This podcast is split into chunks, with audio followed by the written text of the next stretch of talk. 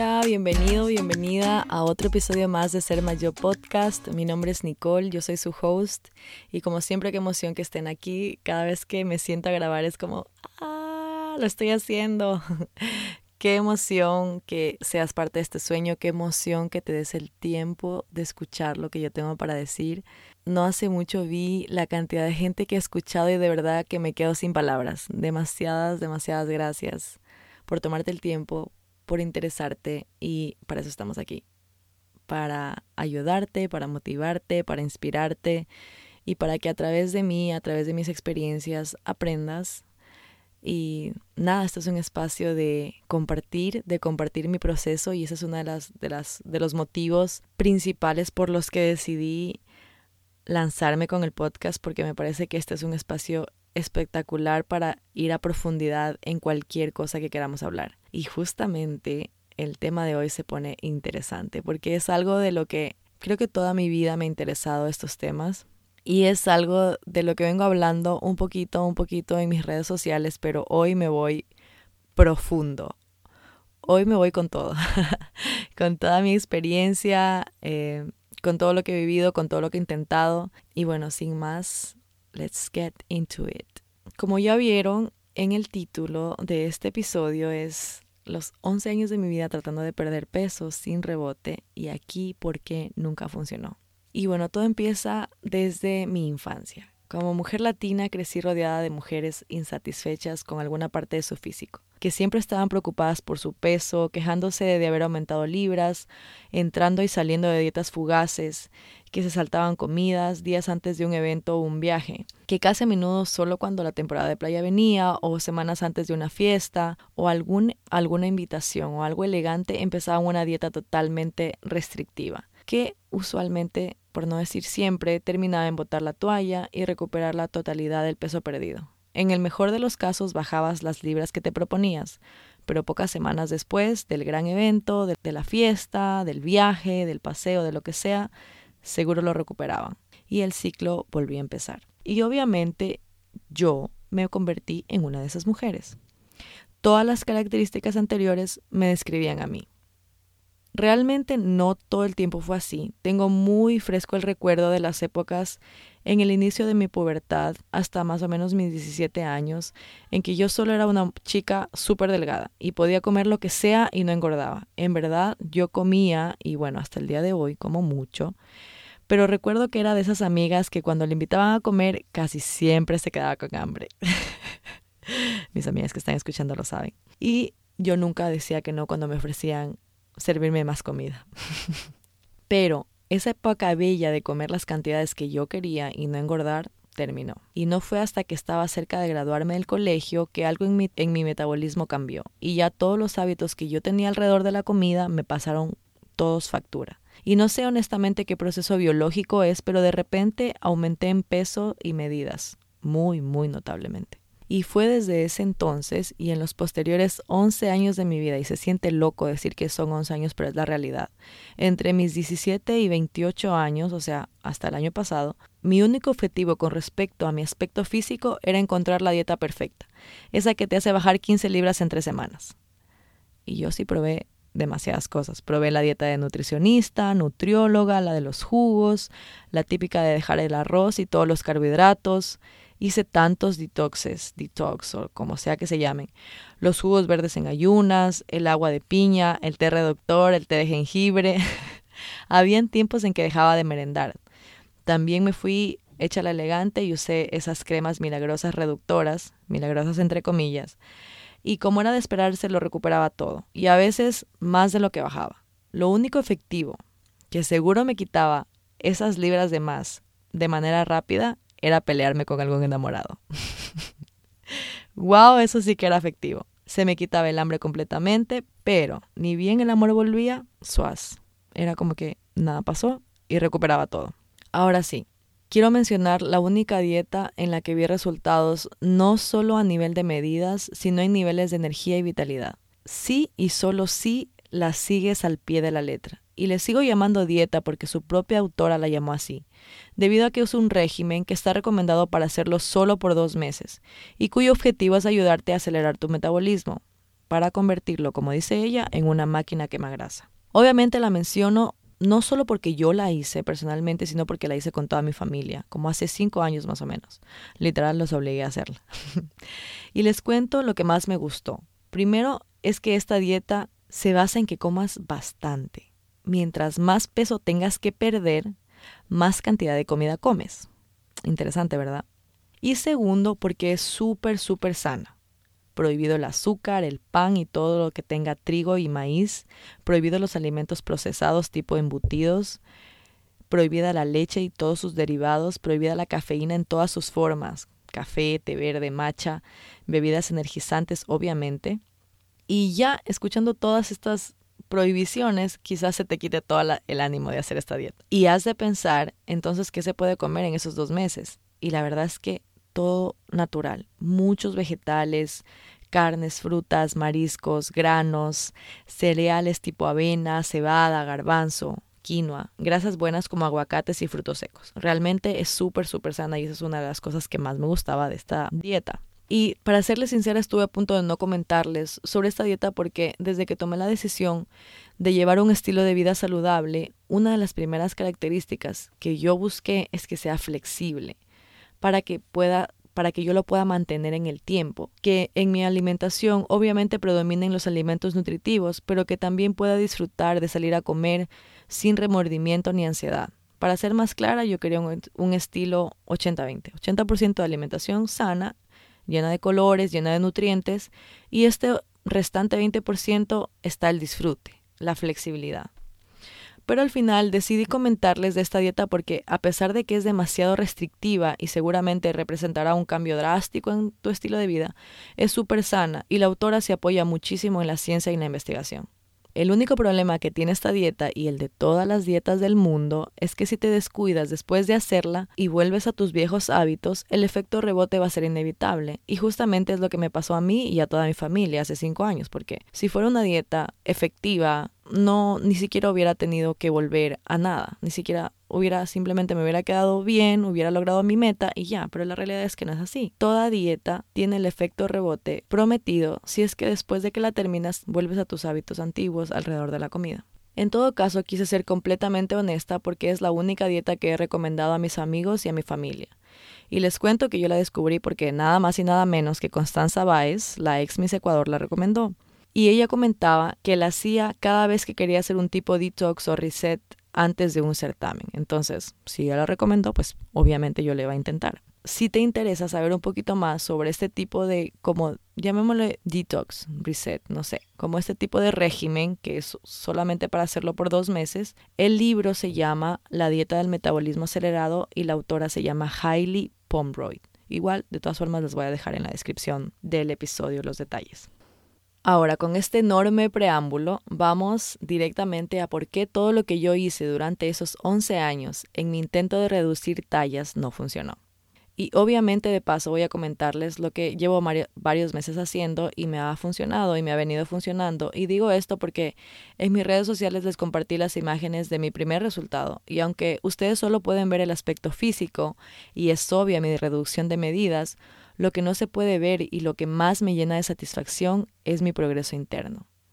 Lo que nunca jamás logré con ninguna dieta es que hoy mi amor propio y mi autoestima se sienten cada vez más fuertes.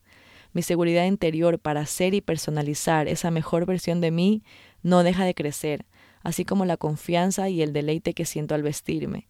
Los ojos con los que miro mi reflejo en el espejo son de admiración, valoración y gratitud. Y aunque como lo mencioné, esto es recién el inicio y tengo una cierta talla como meta, pero eso no significa que solo cuando llegue a esa talla voy a poder sentirme así. No significa que esa talla define mi valor o quién soy. Esa talla solo será el resultado de un amor propio de acero, de una Nicole que se ama tanto a sí misma que se nutre, se cuida y se honra. Por eso adopté esa nueva forma de pensar y ver esta meta para mí y es que no es solo cómo me quiero ver por fuera, es cómo me quiero sentir por dentro. Y como un gran amigo, Franji Peñaranda, dijo, y no lo pudo haber dicho mejor cuando hablábamos sobre este tema, él me dijo, me amo y me acepto tal y como soy, pero estoy dispuesto a trabajar en mí para mejorar día con día, en todas las áreas de mi vida. De verdad que eso describe todo lo que yo estoy intentando hacer. Ahora, el primer aspecto y primordial Y la primera razón por la que por esos 11 años no logré esto que tengo hoy es, número uno, quería que sea rápido. Y si estás escuchando este episodio, es probable que perder peso es una meta para ti. Y quiero que te quede muy claro lo que por muchos años yo no quise admitir. Y aquí va.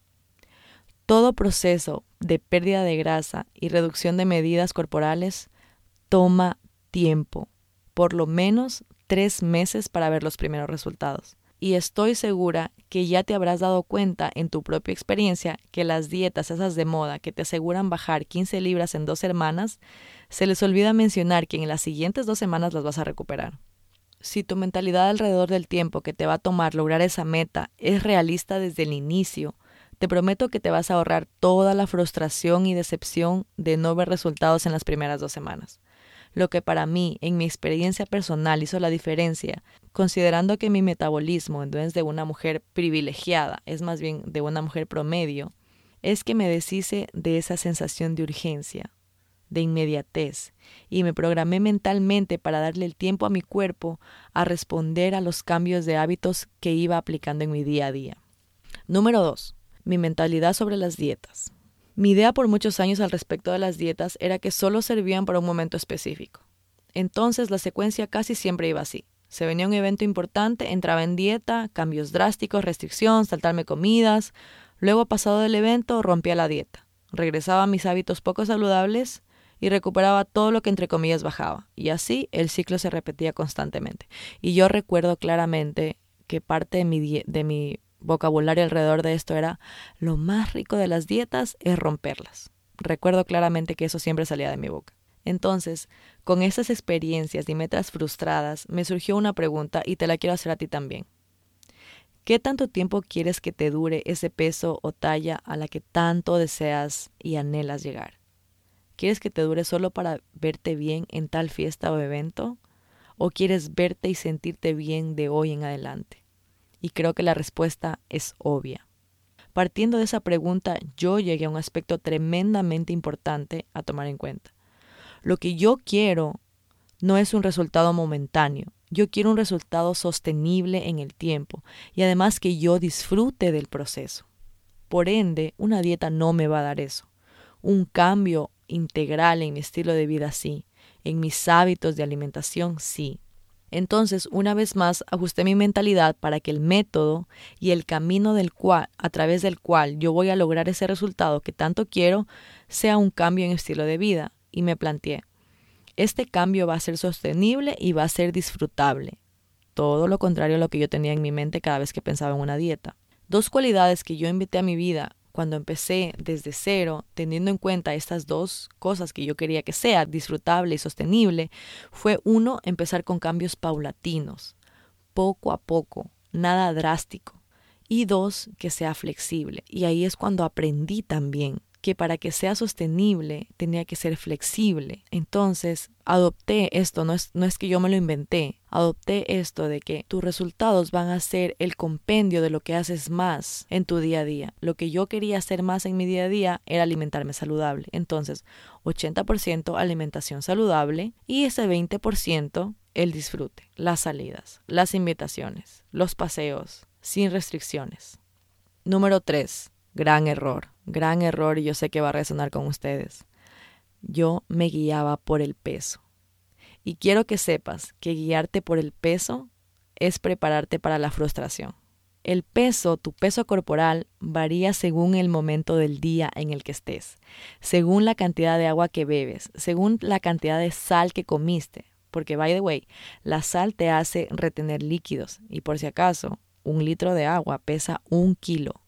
2.2 libras. Entonces, si tú estás toma y toma y toma agua todo el día, que es bueno, que es saludable, pero no estás haciendo suficiente pipí porque estás reteniendo líquidos, se va a ver reflejado en la balanza. Es obvio. Además, si estás entrenando fuerte, tus músculos van a crecer y el músculo pesa más que la grasa. Grábate eso. Y más importante, el volumen que ocupa cada uno en el cuerpo es totalmente diferente. Imagínate a la grasa corporal como el plumafón con el que rellenan las almohadas. Y ahora imagina al músculo como un ladrillo. Partiendo de esto, imagina 20 libras de plumafón. un cuarto lleno de plumafón, ¿verdad? Es demasiado, se necesita demasiado plumafón para que reúnan 20 libras solo en eso. Y ahora imagina 20 libras de ladrillos. Fácil, no serían más de unos 10, 12 ladrillos, ¿verdad? No, no estoy segura cuánto pesa cada uno, pero son pesados. Entonces, el espacio que ocupa, partiendo de esa analogía, un kilo de grasa no es igual al espacio que ocupa un kilo de músculo en tu cuerpo. Entonces, si estás entrenando duro, entrenando pesas, lo más probable es que bajes la grasa, pero aumentes músculo. Y como el músculo pesa más, aunque no ocupa la misma, el mismo espacio en tu cuerpo, te vas a ver más definido, pero vas a pesar más.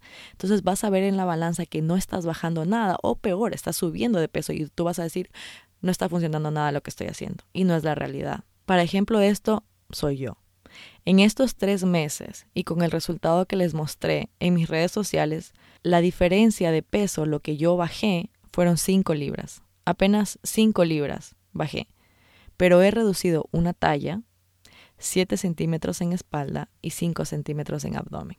Se siente y se ve la diferencia, no solo en las imágenes, sino también cuando me pruebo la ropa, la ropa que ya no, que ya no me queda, que me queda grande, o la ropa que tenía guardada porque no me quedaba antes, me quedaba demasiado pequeña y ahora ya me la puedo poner. Entonces, ¿cuáles son las guías que sí debes usar en tu proceso de pérdida de tallas o reducción de medidas? Uno, ¿cómo te sientes? Importante. Dos, ¿cómo te queda la ropa? Tres, si quieres obviamente ser más específico, qué talla usas. Y el último y el, uno de los mejores es tómate medidas. Mídete cuánto mides de espalda, cuánto mides de cintura, cuánto mides de piernas, de cadera, etcétera. Esas son buenas formas de medir tu progreso cuando estás en un plan de reducción de tallas. Y justamente por eso cada vez le dejo de decir cuando estás en una cuando tienes una meta de bajar de peso, porque realmente no debería llamarse bajar de peso, debería llamarse reducción de medidas, reducción de tallas o reducción de grasa corporal. Esos son los términos que más que realmente las personas que saben de esto son los que más utilizan.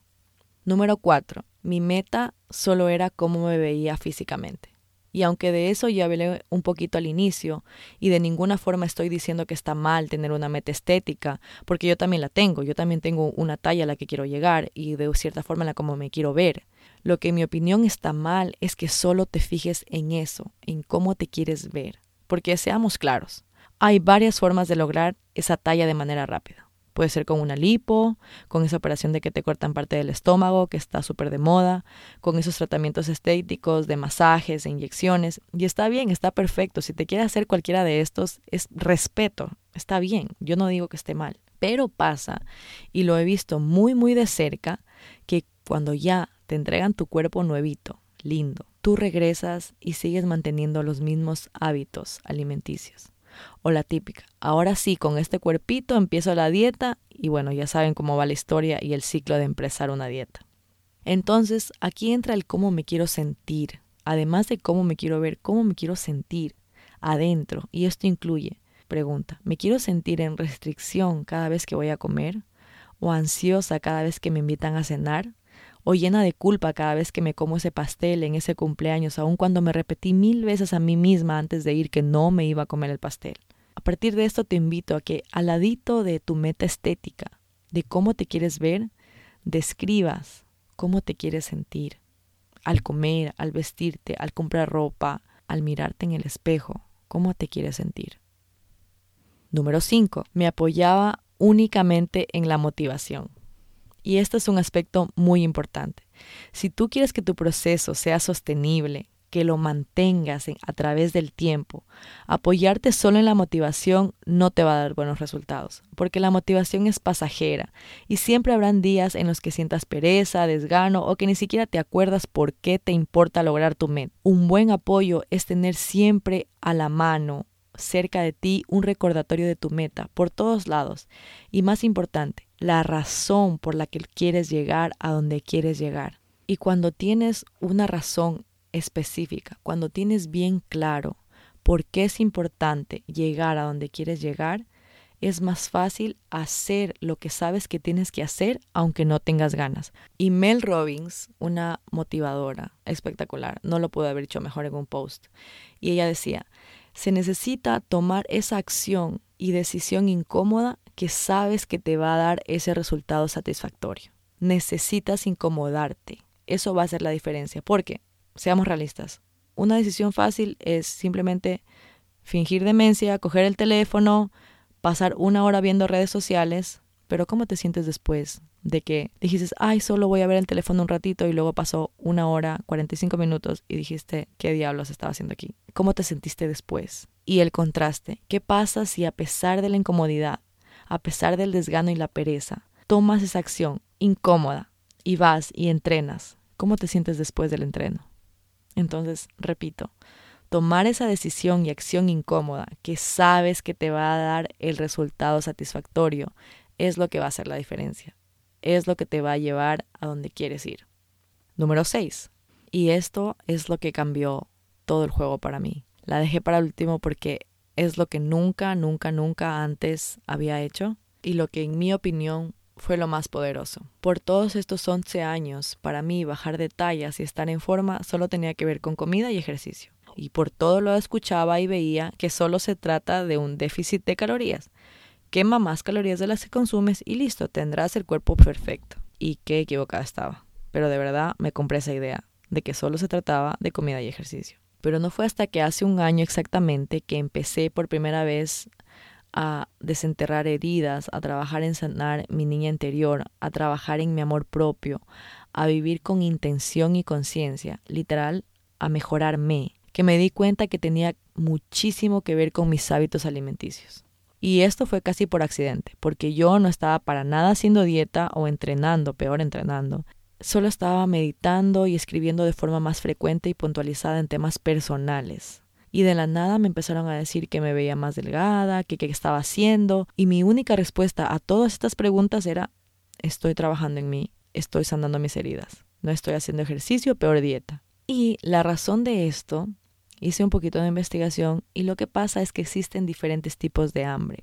Las dos más comunes es el hambre física, literal esa que sientes cuando te suena el estómago y tu cuerpo necesita sustento o alimento para funcionar, y el hambre emocional, en donde nuestra necesidad es abstracta, es decir, necesitamos afecto, perdón, sentirnos vistos, seguridad, etcétera, depende de cada persona. Y como en mí esa hambre emocional no estaba satisfecha, de cierta forma yo utilizaba la comida como sustento para ese tipo de hambre y eso es lo que en la generalidad pasa. No sabemos reconocer qué tipo de hambre estamos sintiendo, especialmente cuando se trata de hambre emocional, y lo primero que hacemos es tratar de satisfacerla con comida. Pasa mucho con el estrés, pasa mucho cuando con la ansiedad, pasa mucho con la depresión, en que tratamos simplemente de calmar nuestros sentimientos, nuestras necesidades internas, emocionales con la comida. Así que de esta pequeña investigación que hice sobre las características de cada una, te voy a compartir cómo puedes identificar para que mires con curiosidad, con curiosidad, libre de juicio, tu propia experiencia con cómo te estás alimentando. Y vamos ahí. El hambre emocional se presenta de la nada, es como un antojo, mientras que el hambre física viene gradualmente. Tú vas sintiendo hambre poco a poco. Por otro lado, el hambre emocional es difícil de satisfacer. Se te antoja algo específico, por eso le llaman más como un antojo, mientras que el hambre, física puede ser satisfecha por cualquier comida. Y lo más importante, con el hambre emocional tendemos a comer de más, a pasarnos de la raya y terminamos con esa sensación de, de que no jalamos más, de que no queremos comer más, que nos pasamos de la raya. En cambio, cuando es un hambre física, en la normalidad tiendes a comer la cantidad necesaria para sentirte satisfecho. Y como consecuencia de, de, estos dos aspectos, cuando tú satisfaces un hambre emocional, siempre sientes al final, después de comer, una sensación de culpa y vergüenza, mientras que cuando satisfaces el hambre física y comes la cantidad adecuada, no porque decidiste comer la cantidad adecuada, simplemente dejaste de comer porque ya te quedaste satisfecho, no te sientes mal, no hay una sensación de culpa, no te sientes mal después de haber comido. Así que con estos datos, para que tengas curiosidad de cómo te estás alimentando, de, saber si, si a través de, tus hábitos alrededor de la comida, si sientes culpa, si sientes vergüenza o si no sientes nada y comes hasta que te sacias, puedes tener una idea de, de qué estás alimentando. ¿Estás alimentando tu hambre emocional o tu hambre física? Y puedes tener una idea de si hay heridas o no hay heridas que tienes que sanar, si hay cosas que tienes que procesar, hay cosas que tienes que perdonar. Y bueno, cuando yo me enteré de esto, yo me di cuenta en mi propia experiencia, sin saber nada sobre esto, y dije, wow, solo con trabajo interno, sin hacer absolutamente nada más, estoy bajando medidas. Me estaba dando cuenta como que ya no comía con la misma intensidad, porque yo, como les decía al inicio, como mucho, toda mi vida he comido mucho, y yo me emociono cada vez con la comida, yo me emociono cada vez que vamos a comer a algún lado, como niña, porque de verdad, y antes también siempre lo decía y lo sigo manteniendo, no hay amor más sincero que el amor por la comida. y bueno, cuando yo me di cuenta que sí, que solo con sanarme, que con solo con el trabajo interior estaba logrando esto, dije, wow, ¿qué pasa si junto los tres? El trabajo interior, una alimentación saludable y el ejercicio. Y bueno, ustedes ya vieron el primer resultado de tres meses de todo esto junto. Así que ya saben, les hago un recuento de todas las razones, o ya de una vez digamos lo que sí debes hacer para que tu proceso sea exitoso. Uno, debes saber y debes mentalizarte en que te va a tomar tiempo.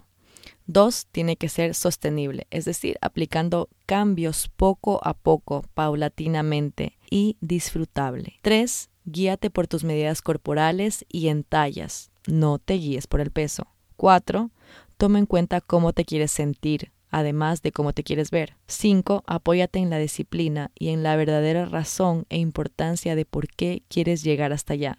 Y 6. Sana tus heridas.